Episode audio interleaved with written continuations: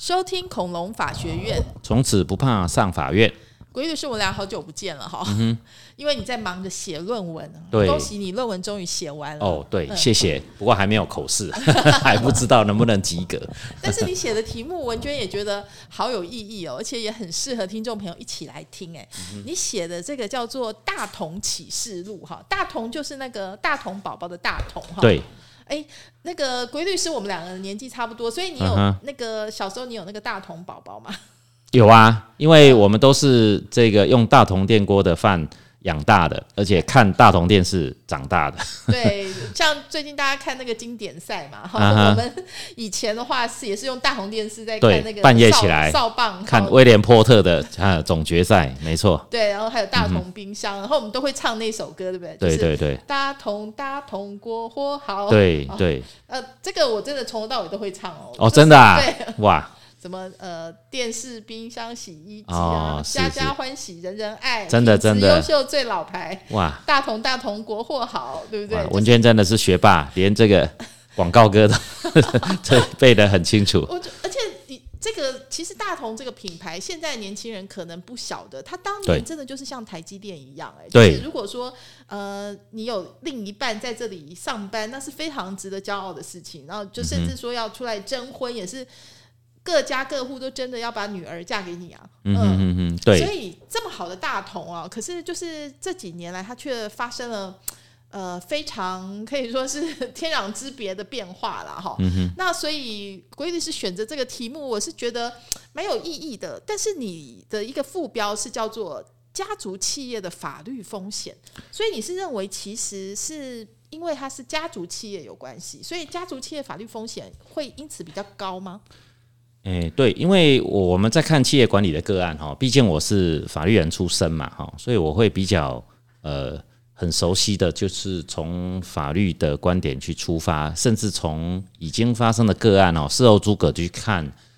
呃，这一些法律责任产生的源头是犯了什么错哦？那家族企业为什么哦？为什么经常会有这一些比较知名的这一些争议产生哈？诶，我写完论文之后哈，我自己的归纳是这样哈。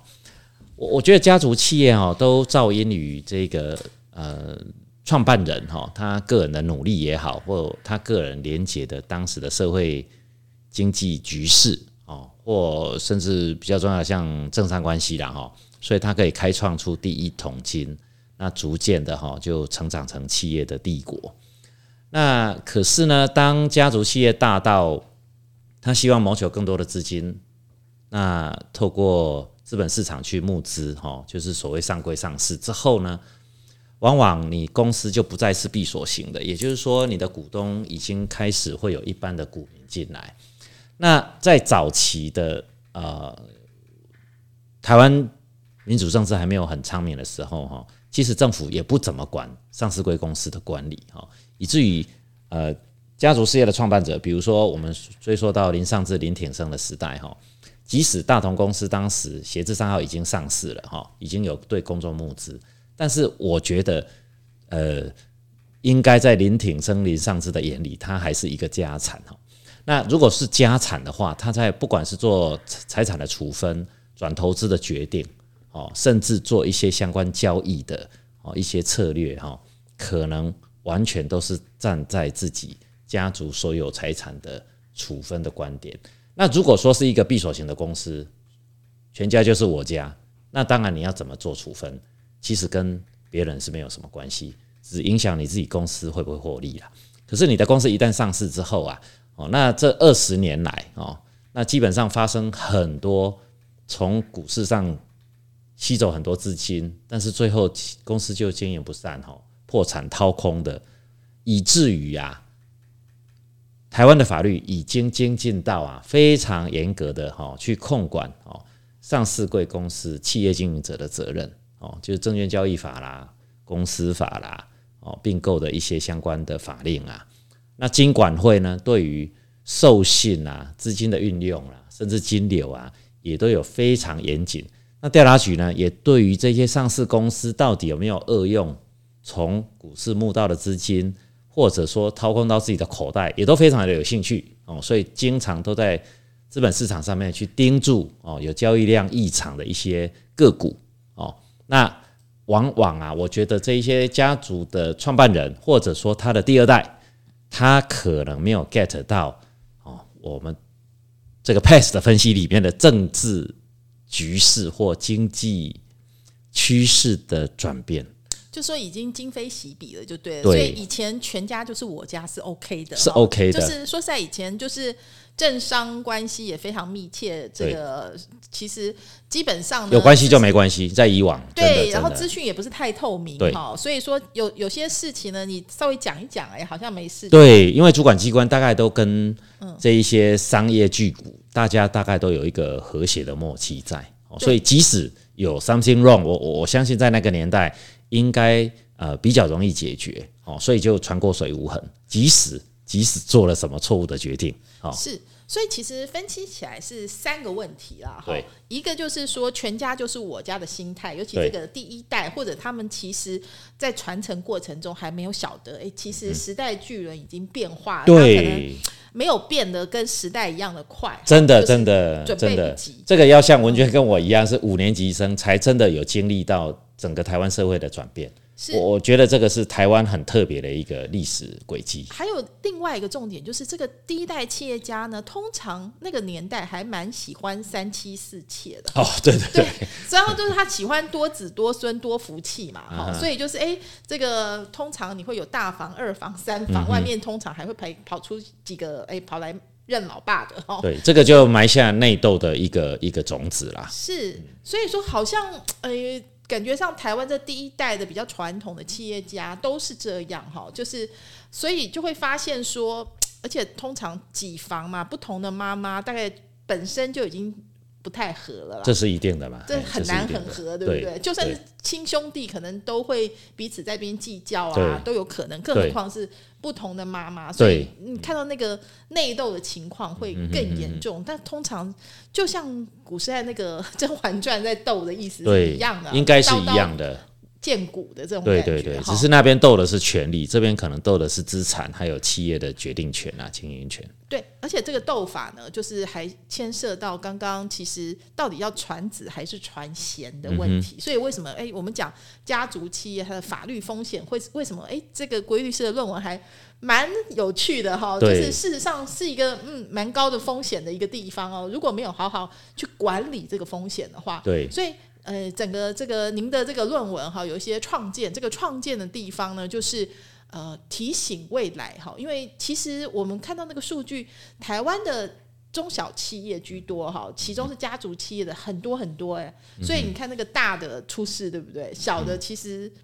不是说没有问题，而是说可能没有冒出来，应该可以说是这样子哦。对对对，文娟哈提到我，我觉得也是第二个关键啊，就是说，呃，百年企业哈这些创办者哦，他大部分都只想到要把资产或这个啊、百年企业呢转交到有血缘关系的第二代哦。那不管这个血缘关系的第二代，他到底有没有有没有能力或这个肩膀扛得起这一个责任？那这样子的结果呢？哦，就就更容易衍生出内斗了哈。再加上刚刚我之前讲的三房四房哦，短波谢仪的问题啦。哦，那因为一有短波谢仪，那开始有第二代的继承，那就涉及到企业王国要怎么分配，经营权要交给谁，那通常内斗就开始了。还有一个状况就是，我们的第一代企业家，尤其是这个战后婴儿潮出生的这一群人，通常他们是威权式、父权式的统治，就是别人听到他讲话，就像看到皇帝一样噼噼唰嘛，然后也不敢跟他说：“哎、启禀圣上，可不可以先规划一下您百年之后这个 家族企业如何这个分？这个恐怕没有人敢讲嘛，对对所以通常他们都没有计划。”对对对然后一直到最后，哎，老人家突然中风了，啊，突然失智了，对然后就突然之间发现他好像这个圣旨不是他自己下的，对哦所以这个其实不止大同的故事，好像很多企业都这样子啊。我我嗯们看了台湾，光台湾，我我想中国大陆应该更多了哈。那台湾知名像长荣、台塑，几乎每一届啊，每一家都千亿级以上的，大概都面临相同的问题，然后一定内斗，一定不管来文的、来武的、来音的、来明的，一定都是这样。所以有时候连续剧拍的还真的就是什么财阀家的小儿子是讲韩哦国，对不对？对对台湾的也真的是一模一样、其哎实归归咎到就是都是人性啦。哦，如果说没有办法跳脱出，所以我我们我后来到管理学院念企业念一些企业管理的学问啊，就是说为什么要去强调公司治理，还真的真的是有它的存在的目的了。哈，就是说不去讲这个的话，其实终究会像。呃，中国历史的朝代一样，因为你你你盛世之后，马上就会衰败。为什么？因为你一定为了传承，为了继承，为了争权夺利，你一定就内斗，然后自己就分裂，就就被灭亡了。因为你的竞争者永远只要是市场，你的那个敌人都在那边虎视眈眈嘛。是，所以其实国义律师你这个题目啊，就是其实就是台湾的这个集团股，你知道吗？嗯如果说是电子股，这些创办人还稍微年轻一点，而且他们也没有三房四房了，小孩通常也是一只手就数得出来的。其实三房四房，嗯，他如果真的狠下心，就像台积电，你看他交棒，嗯，他也没有交给张某某啊，对他就是交给对他就是交给专业经理人。对，嗯，但是你看我们另外一个很大的哈，可可能会选总统的，我我们就看他他有儿子，他就会有接班的问题。好，但是他如也果没有交给他儿子啊，其实老实说，对啊，这样子哈他儿子也没有在那个核心里面了。这样子他是不过不不过他就是有儿子的话儿子有兴趣的其其实哦，所以后来写这些企业管理的论文，其实我后我发现了，其实后来跟我们以前学法律在念国家的控制啊，哈，政权的这一种，我们像宪法哈，这个权力制衡，其实这个叫异曲同工哎，因为因为人性到后来都一样，都自私贪婪，而且想要传给自己有血缘关系的人。是，不过因为规律师你是用大同集团当做例子来分析，因为大同真的太有指标性了哈。第一个，它是台湾第一家上市百年企业，而且它近几年从家变到这个呃，就是外来的这个呃人来争经营权，就是有好多好多的启示哈。所以说，真的。可以好好谈，所以我们打算要用三集的时间来讲这个你的论文的重点。那我们今天第一集呢，我们主要谈的就是，哎，刚刚讲那个全家就是我家的概念哦，让他们的法律风险增加了。对另外还有一个关键，其实也很重要，就是政商环境的变迁，他们没有 prepared，没有好好的准备好。对那所以你用了一个管理学中间的 PEST 理论来分析这件事情。对，你要不要跟听众朋友说一下什么是 PEST 理论？P 哦 E 对 S T，、嗯，哦，这个在文娟面前是班门弄斧了哈。但是其实我呃读台大管理学院哈，学到这个分析方法，就发现哎，这个是除了法律硬邦邦的这一个法律要件的函涉之外呢，更一个高的角度去看啊，企业经营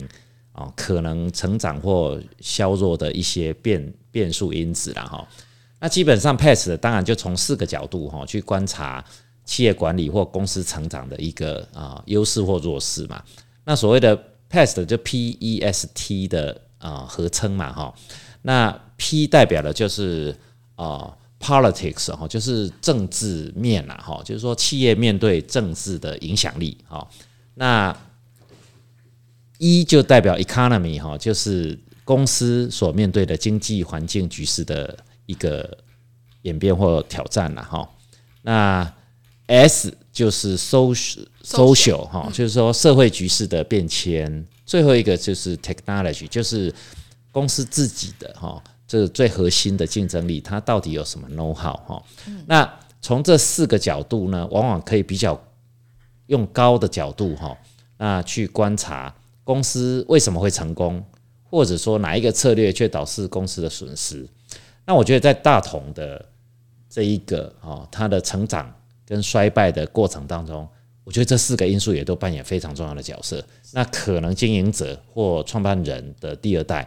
他没有很谨慎的去回应这四个面向的变化。对，其实 PEST 分析法在管理学当中，它是针对外部总体环境的分析。那其实法律风险在外部环境的变化，其实它也会因而增加的比例非常大哈。所以呃，我们从大同的例子来看的话，就是可以。可以分析到它每一个都是在恶化。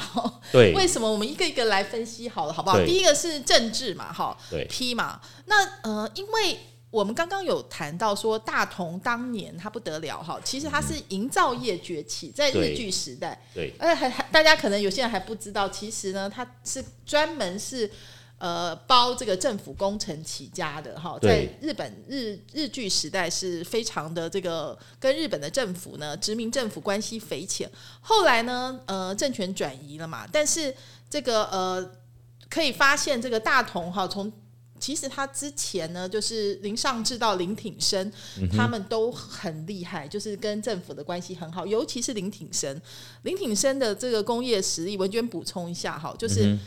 他真的就是红顶商人之最，因为我们刚刚不是讲说一九六零年代嘛，大大同集团是台湾商界的龙头，那他的政商影响力有多大呢？他曾经是国民党的中常委、台北市议会的议长。然后呢，从炼钢一直到下游家电，一条龙包办的产商的产销实力哈。所以呢，我们刚刚才会说这个民间俗语说，如果做媒的时候呢，问到男方任职大同呢，这桩婚事呢，多半能够成功。嗯，呃这个，好比现在的台积电加红海，对不对？其实应该差差不多哦，它要哎，加起来哦，因对为它还对对 to 这个上上 to B to C 通通一条龙啊。对对，嗯尤其当时台湾社会还是一个比较封闭的哈，嗯。不是那么工业化的一个一个一个时期，是对，所以这个 P 的部分呢，就是我们讲说六零年代、七零年代可以说是他们全盛时期哈。嗯。那一年呢，一九七五年，林品生是台呃全国工业总会理事长，当时王永庆还只是理事而已。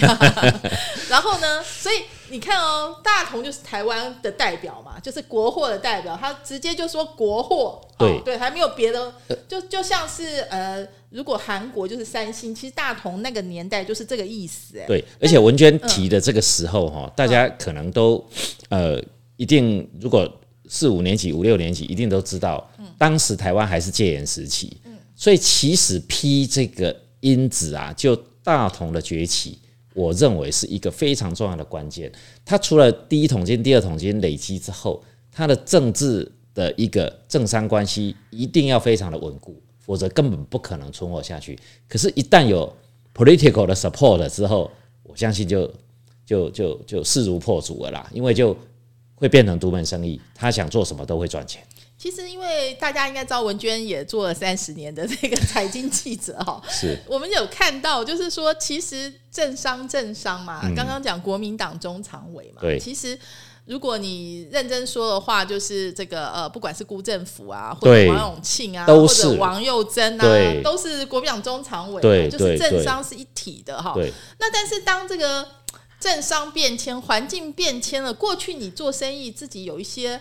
就是灰色啊，这个潜规则，这些规则也全改了耶。如果你没有跟着跑的话，你就会 left behind，对不对？所以这件事情就是为什么说后来就是他们的呃法律风险大大增加哈。就是以前的武器大家不能用了，以以前可能打个电话给诶。秘书长 可能什么问题都解决了，不管是出口进口对对对的，或者中常会的时候大家聊聊天哦。那时候政府的运作可能是一党领政啦，所以只要你党的关系搞好了哦，那我想啊、呃不管那时候立法的意义，我想这重重要性不高啦哈。对，我想一个什么小小的通答案，可能就是哎，秘书长就是私下打个电话给你说，你这个要好好处处理对一下，好好处理一下，这个不要 这个为了因小失大，可能你自己就晓得了。其实真的是很小，即使从它的呃金金额的规模来看，真的是一个，你说就上市公司来看，这这其实不是一个很大的案子。哎呀应该我们之后会讲通答案，但嗯是大家应该有个印象，大同是资产股当中的资产股哈，所以它起码是几千亿起跳的对。那这通答案的金额是才十几亿，对，所以说为什么会为了十几亿把这个负责人就是抓进去关，嗯还关了八年，然后整个整个集团被人鬼挖旁体哈，嗯。所以这个问题，我想我们刚讲 P 可能是为什么放在最前面讲，是真的这是最重要的，真的真的就是说，他的变迁已经让他可能对于过往哦，他可以拥有的政治这一种支持的优势，或者保护伞。对，已经已经逐步丧失了。啊，他没有 sense 到，一直到法律啊问题发生了，哦，那可能就就，因为因为那些 paper 都已经在那边了嘛，投资的金流轨迹都在那边。就是说，呃，以前可能他们也有类似这样做法，但是没有人会把这些 paper 拿出来，我相信。来来指责你说这个是公库跟私库这个有呃账有问题，可能以前很容易就这样做，现在没那么容易了。嗯对，所以 这件事情就是 P 好，那我还真的是 P 最重要以 PEST 还真的要先讨论 P 啊。所以为什么 P 放在最前面哈？politics 哈，politics 好，所以第二个呢，就是哎，但是说实在，大同他们后来也有花点力气在想要搞这个关系，就但是没办法，对不对？对他们也用批呀、我们之后也许可以讨论那个细节，包括他们不是找那个吕东英来当独董吗？然后他们也。呃，就是打中资牌，你知道我的意思吗？可是好像没有什么用，哈，可能 呃，这个也代表台湾政经局势真的大幅的变迁啦，就是台湾民主化的过程啦。哈。那呃，民主化的过程其实好还是不好，各有各有不同的这种观点然后，但是至少有一件事情就是 比较没有办法只手遮天啦。哦，就是没办法说你买通哪一个势力呢，就摆平你所有的责任。那、或者不能如果可以这样，也总统也不会说去关的啦。或者也不能那么粗糙啦，对对对对至少要包装一下，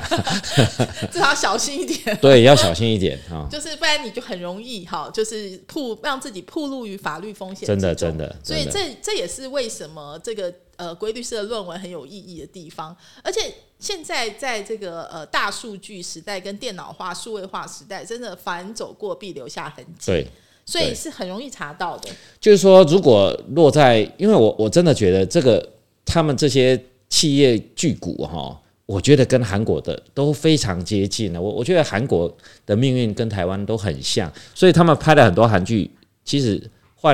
角色的名字就可以在台湾再再演一遍。为什么呢？因为我我发现韩国的企业也都是类似这样，韩国的政治。的发展和民主化也都跟台湾很接近，是因为我觉得检察官也越来越厉害，真的真的真的可能哎学商的人还不多，现在一大堆，他们对这个以前检检察啊 检察官只是走狗，可是现在检察官不是哦，现在检察官他可能真的真的会有 power，他会去在监发福，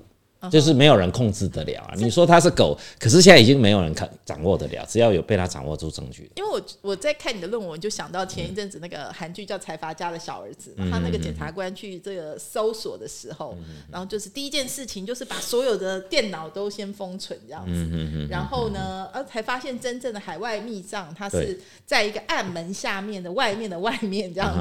那可是他们封存的这些电脑呢，就是其实呃。那个财团已经有所准备，所以他们已经先准备好的东西。那所以现在呃，这这件事情就是告诉我们，在这个大数据或者云端时代，对这些东西可能是就像区块链一样，它不能不能随意更改啊。对对这这件事情恐怕也也是重要的啦越来越透明啊。对对对，对，不过前提是前提是这个检察官不受控制啦。要是在早期我们刚当法官那个年代，应该是上面一通电话下来就不会再继续查，这是真的，这是真的，这是真的。那但是现在民主化之后，即使要控制，也要非常奥妙的去控制哈，就是说没办法那么很直白的哦，直接手就伸进来改变。那那这个对企业经营者或者说你想要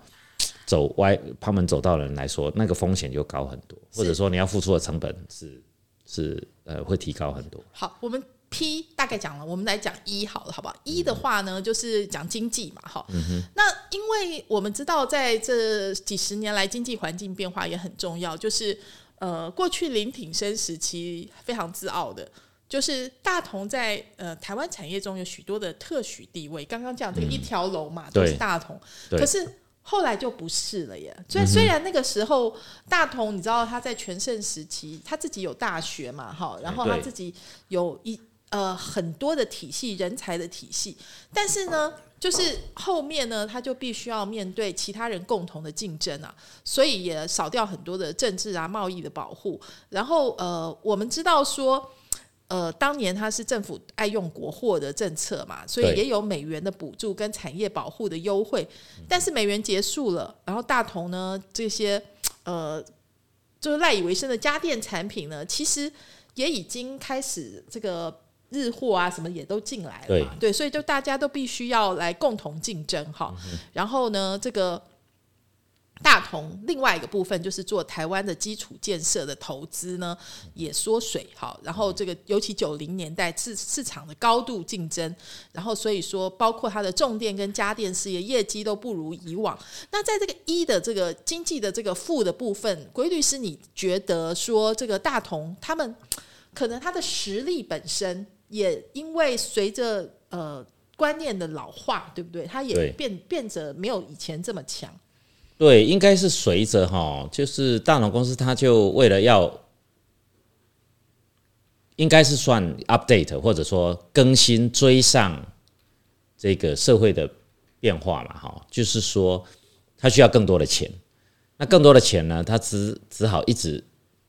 筹设公司去资本市场募资，那募的资本越多，其实我觉得他家族的控制力就会降低了。就会让自己陷于一种经营权有可能接受挑战的一个风险在。那因为一旦上市公司也随着台湾对上市公司的这一些法规的进步啦，那上市公司它必须要揭露的资讯就更完整。那完整之后呢，只要是一家赚钱的公司或你的技术是有优越性的话，那一定会引起呃在资本市场上哦有资本的这一些。啊，这一些投资者的觊觎，他可能不仅只要赚钱，某些啊有雄心壮志的人，甚至可能想要进来取代这些经营者传统的家族事业。就说你自己的股权如果不足的话，对，就是你实际上的子弹不充沛的话，那你也要随时面对在野党的挑战。对对对，这个这个可能也连接到这个，就有一点提到这样，就是说。其实我觉得经济局势也跟它的竞争力下降有关系啦，哈，因为我们知道他后来就去，呃，他虽然是跨比较早期跨足受到美国通用电子的协助进到电子产业，但是当时是以家电因为家电的产品为主嘛，这这跟日本的发展有一点像，但是后来其实很多都是到一些呃 PC 啊电子的这一种啊，像后来的 LCD 面板的事业嘛。那他要面对这些电视转变的啊时代趋势的这一些挑战啊，他他只好用更多的资金砸下去发展啊，就是我们知道后来华映嘛，啊华映的面板厂，那可能吃掉他很多钱呐。应该可以想象，以前它是 CRT 第一大厂，对，那那个时候是印象馆时代，它是绝对的巨人，对对。那巨人要转弯班就比较难，要他要 in the middle of nowhere 产出的东西，他他会有这个迟疑，但是他后来也的确就是做面板嘛，好，可是真的面板是非常大的投资，就是对，这就是为什么他要那么多钱呢？他又他又不如别人大。然后，而且他的那个时候又已经开始，就是两房之间已经在争了嘛。对，文娟讲的很好，就是说他面对外来的挑战的同时，已经开始产生内部的分裂。对，那他处理内斗就已经很累了，他还要面对外很多外面啊，大家说面板五虎的竞争啊。所以你看哈，他的第一个他自己本身，如果我们叫做一个这个王朝的话，他的王朝呢也已经开始老有点垂垂老矣，内忧外患了。那另外一方面呢，就是他的版域疆疆域太大了，有些东西他管不到，对，管不到。然后就是，所以虽然他可能有这些资源，但是他可能没办法抓到重点，就是他没有办法知道什么东西应该要舍掉，什么把重兵放在什么地方去强调，因为。这个第一代的领导者自己本身健康也在走下坡，第二代呢正在彼此互互斗，对，也就是可能是站在这个斗争的立场，内斗就虚耗掉很多事情啊，可能这也是一个关键。还有一个我们讲 P E 嘛，哈，S 也是很重要，S 是呃 society 哈，或者说 social，就社会的趋势。对，对他也蛮不利的。为什么呢？我我们用一个简单的例子来说好了，就是因为他呃后期的时候正好是呃九零年代那个时候媒体大幅开放嘛，还有一个重点就是港媒到台湾来，狗仔爆料文化好这个兴起。那以前是三家电视台的时代，我们就是理一条连二条送三条，你们听懂吗？对对对。可是后面呢就没有这件事了，就是每天呢，就是呃每个礼拜三你就等着一周刊，哈，就是每天都有苹果，然后他们就很喜欢报道什么，很喜欢报道豪门家变。好，所以那个年代林挺生他们家的新闻很多耶，就是包括那个就是两房相争啊，有一些反正他们家的一些负面新闻会会出来。好，然后这个所以它的王国版图就是随之崩解之外，大家对大同国货好那个印象。就是它那个溢价，你知道品牌不是有溢价吗？那个感觉也已经在渐渐在下滑中。对对对，关键是你觉得是不是这样子？是是，绝对是这样。因为社会趋势的改变哈，就是伴随。其实这四个因素都是相辅相成的。就是说，政治控制力已经弱化了，那民主化的浪潮就是跟着媒体的开放，那就会造成这种社会趋势啦。那社会趋势就变成媒体已经慢慢跟政治的影响力哈不相上下了，所以。一个媒体一直追着你，然后要去揭发，或者说去厘清你这个这么大的帝国里头的一些八卦的好好玩的新闻也好啦，或者说喜欢这个这个这个算是算是追人家的丑闻也好了哈。我想对这个企业的经营者来说都是非常不堪的，而且会造成压力的。对啊，就最喜欢听到家族内部在互相的这个爆料哈，就听到这个邻家的二房哈说这个大房怎样怎样，这新闻就会做的很大。那个时候也不断的有这样子的的的东西出来嘛。因为这个，我觉得还有背后，maybe 有些人是透过这些事去操作一些股票行情的一些波动。是。那透过这个波动，也有可能他想入主，或者说他想要趁机啦低价入入手。等等之类的，那后来果然市场上还真的蛮多人对大同的股票有兴趣，是哦，甚至对大同的经营权有兴趣，只是只是后来的斗争，呃，一开始啦啊都没有入主成功，那 until until 你为三倍抓去关，那就那就挡不住了。其实我们刚刚讲，我们今天是分两个部分嘛，PST 是外部环境，对对对，但是其实你务必。自腐而重生，对，所以说其实内部已经先有一些问题了。就是刚刚讲传贤还是传子的规划问题，就是他们像鸵鸟一样没有去管这件事情，那所以才会发生后面这些外来的更加就是呃让整个情况更劣化。好，所以说我们来讲这个技术的部分也是同样的，就是因为我们刚刚不是讲嘛，就是大同在重电跟家电本来是龙头嘛，但是为什么会逐渐失去龙头的地位？因为它其实它不管是资本、技术、人才，其实都是有的，但是为什么它抓不到 IT 产业？的这一波浪潮呢，其实一个关键是林蔚山那个时候跟他的两个弟弟正在相争，就是二房的两个弟弟。因为大家应该记得，就是其实大同当时的规划是要把华映做面板，这个是给二房嘛，然后所以大同就是大房自己本身。可是问题是后来就是林景生的健康出了状况嘛，就是中风之后，所以我们听到二房放出很多话说这个。呃，怀疑他爸爸其实是被控制啊，然后就是反正就是不。不甘愿啊这件事情，对。然后，可是那个时候正好是台湾跟全球面板产业巨变的时候，而在西元两千年前后呢，大家应该都记得，就是包括笔记型电脑啊、电视都陆续改用 TFT LCD 面板。那个时候，我所有所谓的面板五虎嘛，就是包括交加的汉语彩晶，好，然后这个广辉林百里广辉电子，然后这个奇美电子、友达光电跟群创光电成立嘛。然后那个时候呢。呃，这才是台湾的面板五虎，但是日本呢还有更强的，比如说夏普啊，韩国的三星跟 LCD 啊这些。那所以呢，其实要比是非常非常可怕的，要比这个成本，还要比气场哈。然后，所以各大面板厂那个时候就一直很努力的说，我要来那个重新整并嘛，哈，比如说广辉跟友达合并啊，群创跟奇美啊，夏普也卖给了红海嘛。对。可是，哎。到时候我们自己的华印，哈，就是本来是个小金鸡，结果后来搞到变变成亏损连连，而且还还没人要啊，因为他打不赢人家啦，嗯，连国内的五虎都打不赢，更不要说后来大陆起来更多小米啊，哦，京东啊，嗯，几乎连台湾的五虎都打不赢大陆的那些低价低价产品，华映变从小金鸡变成是这个亏损。很多亿的这个惊人黑洞，所以所以林国念可能很后悔，早知道他就不要整，就把这个亏损的就给恶法，搞不好还可以换得 一一个一个和平的时期。他可能 没想到，没想到，那真的技术变化速度比他快。我我觉得是哎，我我觉得当时也许看起来面板是一个金鸡母啦，所以他舍不得放掉，所以他要逼退，他要他要鬼望旁体啦。嗯啊，但是谁知道他接手的是一个烫手山芋，就是说没有起来啦。他的竞争力后来事后证明，当然这这些讲话都是事后诸葛啦。其实事前也没有人知道会世界会变成这个模式啦。对，我们现在就是一个事后诸葛，真的 真的真的。用现在的角度，然后拉回去看，说如果可以重来一次，要怎么去做这件事情？真的，真的。所以啊，今天这个第一集哈，就讲的真的是 斑斑血泪哈。那因因为这个过程哈，我们都经历过，我们都看到当时台湾产业的变化，只是不知道在企业内部看起来是这么这么可怕啦。就是说，因为它是面临就是存亡啊，哦，那我们在外外。外部只是看到哦，现在电视变便宜了，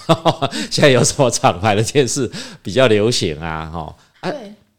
其实就是社会还有经济的这些因子哈，在剧烈变动。对，其实以前我们讲大同，就是以前我们叫大同工学院嘛，后来大同大学，对，就是他们真的有非常多很厉害的这些技术人才，甚至是管理人才，到现在在台湾的产业界也是这个含水会结冻的哈。但是为什么没有帮助大同，就是继续的做大做强？像韩国的三星哈，或者说台积电，为什么做不到？其实完全就是这个家族企业的法律风险。没有 manage 好，我我觉得很可惜啦，真的很可惜。他如果可以做提前一点的规划，嗯，然后谨慎一点，啊，有听假设他们集团里面有魏征这一种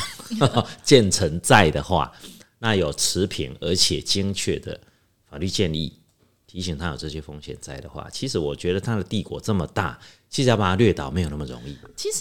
他的这个事情呢，也延伸了很多人就会哎。我自己的家族企业是怎么样？自己在反省自己。对，我觉得第一个就是一开始我们讨论传贤还是传子的问题。嗯，他不但是传子，而且是传嫡长子。好，对，这个大家都很清楚。林蔚山就是我想这个财经的媒体都报道很多。对，文娟也有访问过嘛。就我在想，那个时候所有的人都知道我们要去访问林蔚山呢。那个下面私下他们的这个同事啊，什么就会来踢一踢说：“哎。”问他没笑，要问他太太。对，所以这个可以看得到，就是说麦克风堵到那边，那林国林国文燕会把它拿过来自己讲，因为林国文彦的学历非常好啊，他是我们台大 台大国贸系的学姐。对对对，而且其实他他对戏也非常好，就是我们现在国企的这些你知道刊物啊什么这些广告都是他赞助的，所以我们看到学姐现在这样子，也是替他觉得很难过，因为曾经有这么好可以发光发热的机会，为所以所以其实我觉得林挺生哈，他虽然传长子，他 maybe 也觉得哎有一点风险，可是他帮他找了一个好媳妇，可能找的太好，就是说太强，聪明的媳妇了，太强了，就是也许他。不不是他不要这样规划可能会好一点，对不对？就是呃，不晓得，或者说我们下一次要好好来了解，就是其实最近大家一直在谈那个家族办公室、家族宪法嘛，其实就是说，如果呃你是呃这种百年企业，从国外的例子，他们其实很早就在。研究家族办公室，你怎么样让家族宪法管好家，就是内部治理这个问题，还有跟外部上市这些怎么互相的这个法规啊，可以这个和平共处，而且可以让企业做大做强啊，这个财产可以顺利的传下去，这个可能也是国律师的这个论文，大家会觉得很有意义的地方啦。可可能可能现在假设啦啊，林林鼎盛那时候安排。假设不要有内部的纷争啊，那大媳妇就选台大国贸系的，二媳妇选台大法律系的，那三媳妇去选清大交大的哈，也许就可以把面板产业搞得好，我避开法律的风险。我觉得老实说，他他的那个家族办公室要有家族宪法了，因为他可能自己想，哎，我活着我说了算，可他没想到他会。他会中风嘛？他会脑袋不清楚嘛？所以对啊，那那留下这一摊一定是大家互斗啊，因为因为赢者全拿，那大家当然一定是刀刀见骨的嘛。对，而且不是你你哦，你代表后面一整个产业链哦，就是树倒猢狲散的那棵树，树上有很多相关的人呐，对不对？所以呃，可能这些事情都不是我们想的这么单纯，但是我相信所谓的家族治理啊，就是企业治理、家族办公室，他们一定有很多细节。我们接接下来几集我们再好好聊。是是。那不过我们下一集呢，我们要谈就是刚刚说几千亿的大红集团居然会。因为一个十几亿的通达案，哈，就是全面的分崩离析，哈，这个通达案的这个关键，哈，到底是什么？哈，我们要等下一次再请这个国玉律师帮我们好好来分析，哈，因为这也是你论文中间非常重要的一环，是那个叫做关系人交易。对，其实这不只是大同的问题哦，对，其实嗯，好多呃，台湾非常千亿级的家族企业，其实都。呃，都面临这些诱惑，然后也都发生了一些法律事件。对，因为我们要知道，国律师之前是呃法官哈，就是到底怎样才是会这个被判。刑的关键，判罪的关键，这个举例子来讲，我也可能会看错啊，我也会投资失败啊，投资失败不会抓我去关啊，对不对？怎样为？为什么他是背信罪？哈，为什么他投资失败就他被抓去关？对，好，关键交易它的这个 critical point 到底是什么？这非常重要。好，那我们下一次大家一定要锁定恐龙法学院哦，真的。你要仔细听，不然就很容易上法院。是是是，好，谢谢听众朋友，那我们下次再好好聊，拜拜，拜拜，这样。